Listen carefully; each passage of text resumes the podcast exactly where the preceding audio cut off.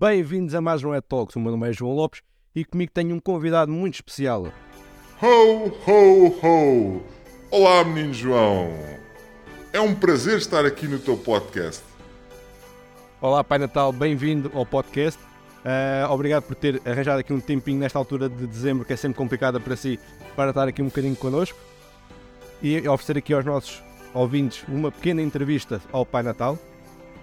Pai Natal, qual é que têm sido os pedidos mais frequentes este ano? Será a pergunta que toda a gente está a fazer. Bem, uh, este ano tem sido uma correria, mas tenho, tenho recebido muitos pedidos diferentes do ano passado. Este ano, tantos meninos me têm pedido: Oh Pai Natal, traz-me um Multifactor Authentication. Oh Pai Natal, arranja maneira de eu conseguir ter um modelo de segurança. Oh Pai Natal, consegues encontrar uma empresa especializada em cibersegurança para me ajudar? Tem sido, menino João, uma loucura. Loucura. Pai Natal tem tratado bem esses meninos, porque não sei se eles são portável ou não, mas claramente ouvem o nosso podcast, por isso merecem todo o carinho que o Pai Natal lhes possa dar. É verdade, menino João. Olha, menino João, e a todos os ouvintes deste podcast, desejo a todos um Santo Natal.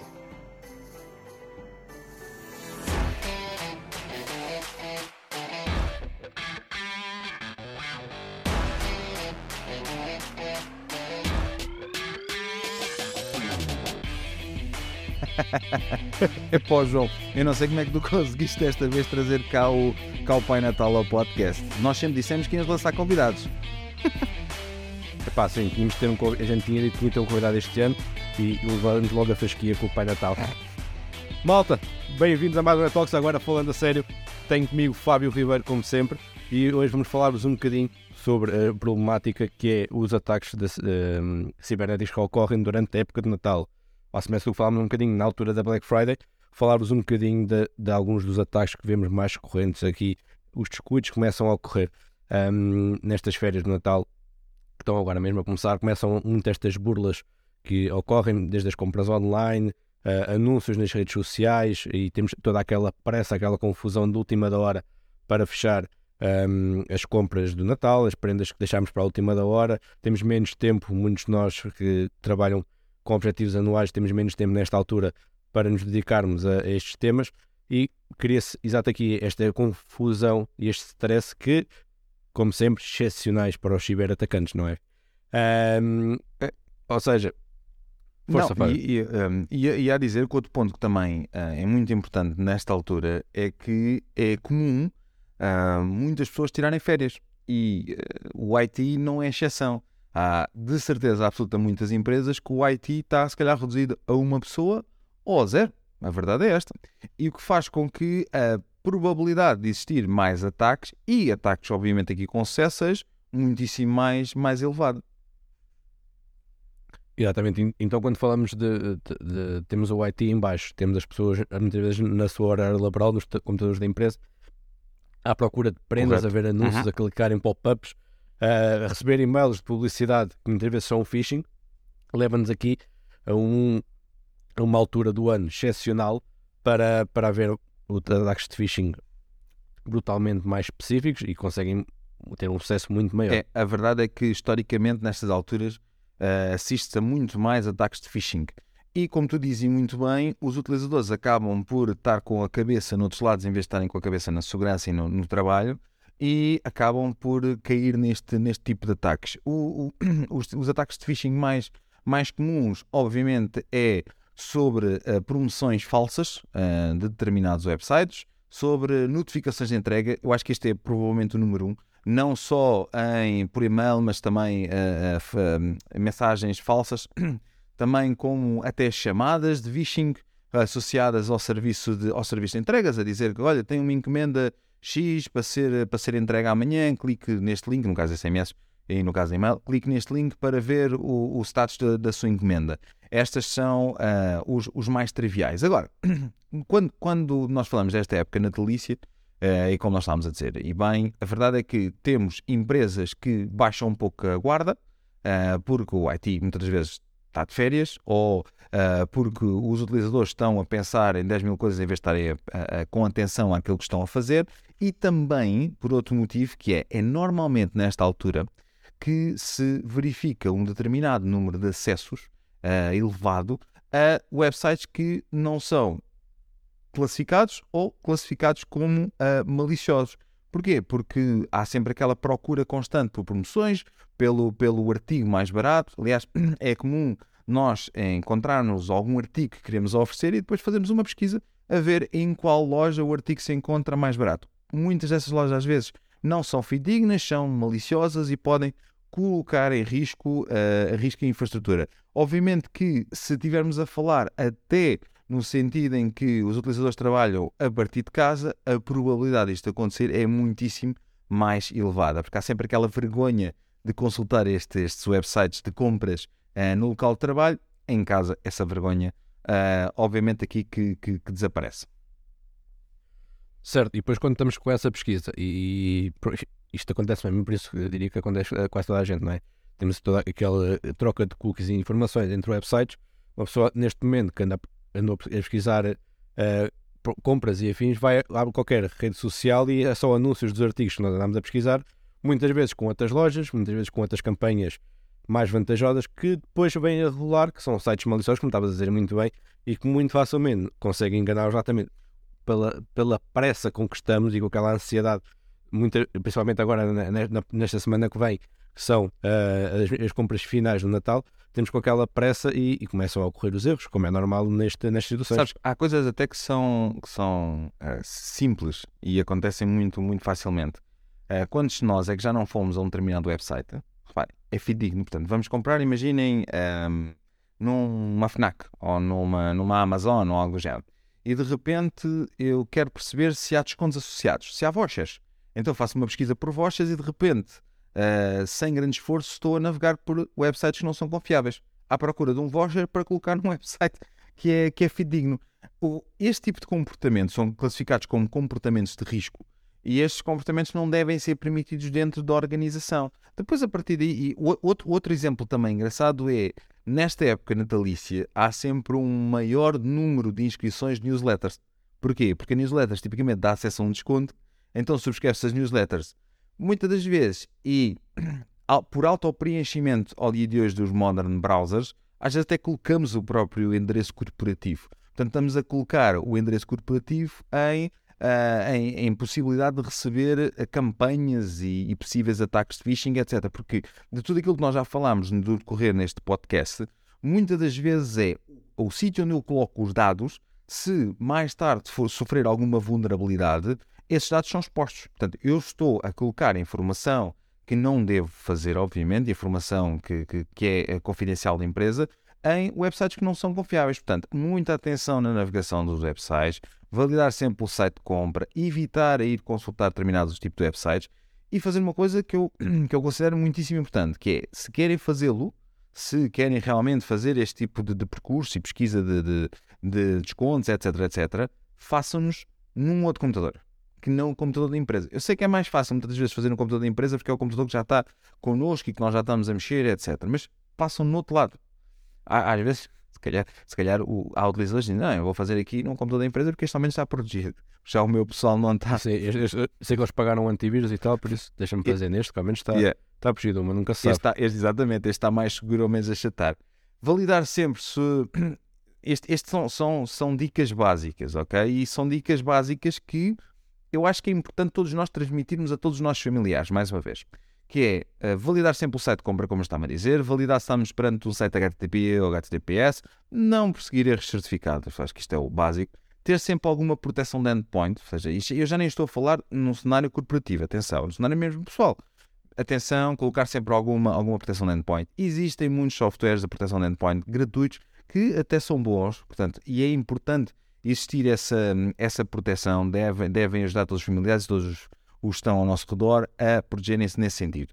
Olhando aqui um bocadinho agora para, para as empresas, bem, não, não podem descurar de maneira nenhuma esta altura. De facto, historicamente há sempre muito mais ataques, há muito mais tentativas de engenharia social, portanto, ma agora, mais que nunca, temos que ter formação on track, temos que garantir que todas as nossas credenciais estão protegidas e estão dinamicamente protegidas. Seja, falando aqui rapidamente em multifactor authentication, tal qual como o Pai Natal dizia, uh, a verdade é a colocação deste tipo de produtos e modelos de segurança que já deviam estar, obviamente, in place, são fundamentais nesta época. É uma época que tipicamente uh, se nota muito mais ciberataques. Aquilo, quando nós estamos a fechar a nossa consoada, os atacantes não estão a parar, estão a deixar a nossa rede uh, uh, sob ataque e nós temos de ter capacidades de modelo e ferramentas para conseguir detectar este tipo de ataques. Nunca esquecer a segurança, nunca esquecer credenciais, nunca esquecer a componente formativa. Eu acho que é importante, eu sei que este podcast já está a ser um bocadinho tarde, que o Natal uh, já está mesmo à porta, mas a verdade é que acho que é uma mensagem importante porque não só uh, é um problema natalício, mas é um problema desta quadra, destas festas agora, tanto Natal como passagem de ano, tanto, nesta altura assiste-se a imensos, imensos, imensos ciberataques. E creio que, muito provavelmente, vamos ter aí muitos a fazer as manchetes. Se calhar não nesta fase, ou seja, não em dezembro, mas se calhar em janeiro e fevereiro vamos ver e, um, publicações de informação confidencial e de, de, empresas que, que foram atacadas nesta, neste mês, em dezembro. Sim, até porque como nesta fase estamos numa fase mais muitas empresas numa fase mais descontraída, muitos dos atacantes vão aproveitar para entrar dentro das organizações, vão ficar com os acessos para depois, mais tarde, irem fazendo os seus ataques e as suas, as suas dados e por aí fora. Provavelmente, como estavas a dizer muito bem, durante, durante o início do próximo ano será quando iremos ver o resultado uh, de todos estes ataques que, que ocorreram durante, durante a época festiva, no final do ano e final de, do Natal. Esse, esse, sabes que estás a tocar aqui num ponto que eu não me recordo se nós alguma vez abordámos neste, neste podcast. É que um ataque, tipicamente, não é uma coisa de um dia ou dois. É? é algo que demora e chega às vezes até ser um ano ou até dois anos. Porque aquilo que o atacante ou o grupo de atacantes vai fazendo é progressivamente indo uh, conseguir aumentar os seus privilégios, indo subindo na cadeia, e este, este caminho que ele vai, que ele, que ele, este percurso que ele vai fazendo, que vais caminhando, uh, demora muitas das vezes meses, chega a demorar anos. Por exemplo, eu dou-vos um exemplo quando saiu, uh, quando foi publicada a informação que o site da IZG tinha sido atacado, eles já se encontravam dentro da organização há um ano. Okay? É normal que isto aconteça, por isso é que, quando nós aqui falamos muitas vezes em ferramentas de visibilidade, modelo de segurança, etc., etc., falamos também na capacidade de identificar que nós podemos já estar sobre um determinado tipo de invasão que nós nem sequer notamos. De, muito, a maior parte das empresas, e esta é a realidade, só nota que foi atacada quando é publicada essa mesma informação para o grupo de atacantes, porque até lá não notava absolutamente nada. E uh, aquilo que estamos a dizer que provavelmente hoje, hoje nesta época natalícia, hoje em, em dezembro, muitos atacantes conseguem passar uma primeira fase, seja com componentes social engineering, com phishing, etc. Conseguem passar a primeira fase, que é a parte de delivery, conseguem entrar dentro da organização e depois nos próximos meses o que vão fazer é vão progressivamente tentar subir um, escalar os privilégios para tentar chegar àquilo que realmente lhes interessa, aos servidores, às bases de dados, informação confidencial, etc, etc. Esse tema tu agora falas, por acaso, se calhar estamos a fugir um bocadinho ao tema, mas, mas faz todo sentido e é algo que muitas vezes é, é descurado quando falamos de, dos ciberataques. É, é sempre o pensamento do ataque, pensamos na fase final do ataque. O ataque está feito, estamos encriptados, os dados estão roubados, seja o que for. Mas o que estás a dizer é, é verdade, e muito bem, quando os ataques demoram muito tempo, e até existem casos mais específicos em que as empresas são atacadas, no sentido em que as, uh, os atacantes têm o acesso à empresa, têm acesso à organização, à informação, não lhe mexem e vão vender, entre aspas, este acesso a empresas que desejam aquela informação, muito utilizado na parte mais espionagem empresarial, quando a falar de empresas com propriedades intelectuais e tudo mais, e aquele acesso é passado a empresas concorrentes, que obviamente não, não deveriam fazer, um, para que tenham acesso à, à, à, organização da sua concorrência. E é algo que aqui por acaso nunca falámos e, e foi bem lembrado da, da tua parte, Fábio. É. Um, outro, outro ponto que também é importante, ou, ou que nesta, nesta altura é, é possível de se verificar, é, acontece nesta altura e acontece na altura do verão. Que é, vamos imaginar o seguinte, vamos nos pôr aqui um bocadinho na pele do atacante. Uh, eu quero atacar uma determinada empresa, uma grande organização, Escolha estas alturas são altamente propícias, tanto férias, eh, ou seja, qualquer férias, seja férias de verão, seja férias natalícias, um, para fazer este tipo de ataques. Porquê? Reparem, eu envio um e-mail a alguém que é o, supostamente o IT manager daquela empresa e recebo de volta um quê? Um out of the office. A dizer, olha, eu estou de férias até dia tal. O que é que eu já sei? Porreiro.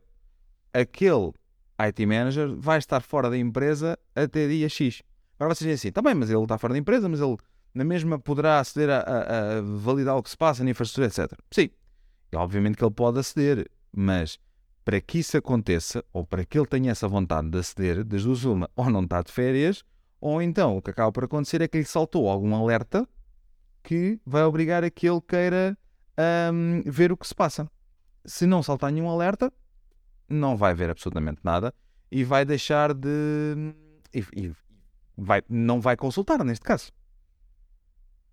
Ainda tens outra questão, por acaso, tu estás a falar, que é quando recebemos out of the office, por norma, pelo menos no, nosso caso, nosso out of the office, é a maior parte das pessoas que conheço, tem o e-mail para quem devemos enviar as coisas urgentes, ou seja, o colega do lado ou o colega está diretamente abaixo, o que nos dá a capacidade, enquanto atacantes, ter ali aquela parte do engenharia social, perceber as hierarquias, ok, este é o IT manager, perceber os e-mails das pessoas que estão à volta, para que no futuro, até pode não ser nesta altura, mas já temos esta informação da, da, da, do mapa da mina, como a gente costuma dizer, uh, do que é que se passa dentro daquela empresa e como é que poderemos depois desenhar um plano de ataque com base nesta informação. Certíssimo, certíssimo, é isso mesmo. Quanto mais informação o atacante tiver, ou o grupo de atacantes tiver, maior a probabilidade de ele ter sucesso no ataque.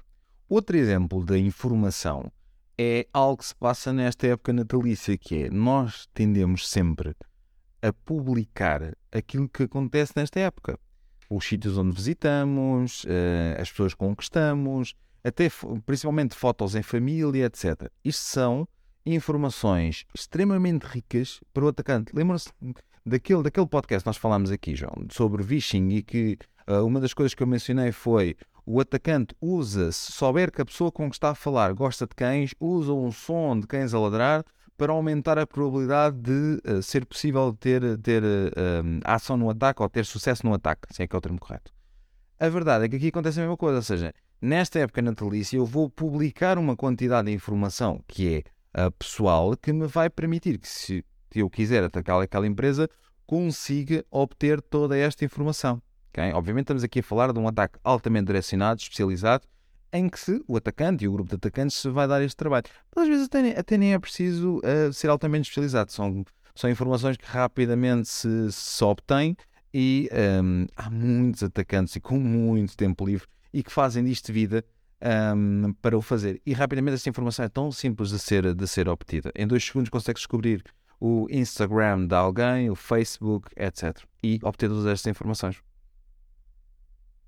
Certo, e com essas informações, se for alguém de um cargo mais elevado da empresa, conseguimos facilmente, além de ter as informações para fazer aquele tag de phishing, muito facilmente, se calhar por uma foto, conseguimos perceber a morada, conseguimos perceber algum número de telefone está escrito em alguma coisa nas fotos, muitas vezes uh, fotos, fotografias ou algo valioso que ele possa ter recebido, nem que seja o equipamento que, que utiliza a nível pessoal, o telemóvel ou qual é que é o modelo, todas estas informações que muitas vezes são desvalorizadas por nós e que é algo algo simples e das redes sociais hoje em dia partilhamos tudo e mais alguma coisa, mas são informações muito importantes para os atacantes conseguirem definir as suas estratégias e perceber exatamente, principalmente em ataques mais direcionados, como estavas a dizer, uh, o que é que devem fazer ou como é que devem abordar aquela, aquela organização. Se, olharmos com atenção e olharmos um bocadinho para aquilo que é o paradigma atual, aquilo que nós mais vemos a ser utilizado são ataques de engenharia social, ataques de phishing, ataques de vishing, etc. Estão cada vez a crescer, a crescer mais em Portugal. Aliás, como eu já disse várias vezes, Portugal é o segundo país do mundo que mais sofre ataques de phishing, portanto significa que a engenharia social cá em Portugal funciona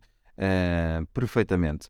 Obviamente que quanto mais informação, como estamos a dizer, o atacante tiver, melhor, mais sucesso provavelmente ele vai ter, porque principalmente quando nós falamos em engenharia social, aquilo que vai contar muito é a empatia e a relação que nós criamos sobre a pessoa, a vítima que estamos a tentar uh, atacar. Quanto mais relação nós tivermos ou quanto mais uh, um, empatia nós conseguimos aqui ter, ou, ou, que ele, que a vítima tenha por nós, por vários motivos, para aquilo que dizemos, etc., maior a probabilidade de nós termos sucesso nisto. Okay? E cada vez mais, e está-se a notar imenso, este ano foi um dos grandes exemplos, engenharia social é o, o, tipo de ataque mais usado ao dia de hoje. já não é o envio de links maliciosos, já não é como há um as, as pens USB à porta da empresa, esses, já não é isso. É mesmo engenharia social, é, o erro humano é a forma principal de entrada que, que, que, os atacantes usam. E cada vez mais esse tipo de, de, ataques vão ficar sofisticados. Notem que muitas vezes estamos a falar de grupos de, de as a service que são empresas altamente especializadas a realizar ataques. Okay? Que temos, se for preciso, no, no escritório 500 pessoas a tentar atacar muitas empresas e que fazem disto diário.